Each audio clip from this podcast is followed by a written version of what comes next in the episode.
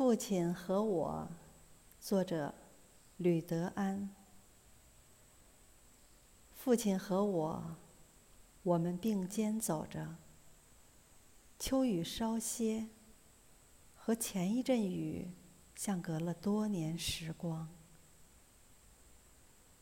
我们走在雨和雨的间歇里，肩头清晰地靠在一起。却没有一句要说的话。我们刚从屋子里出来，所以没有一句要说的话。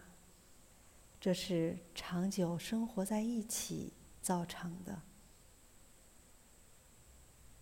滴水的声音，像折下的一枝细枝条，像过冬的梅花。父亲的头发已经全白。但这近乎于一种灵魂，会使人不禁肃然起敬。依然是熟悉的街道，熟悉的人要举手致意。父亲和我，都怀着难言的恩情，安详地走着。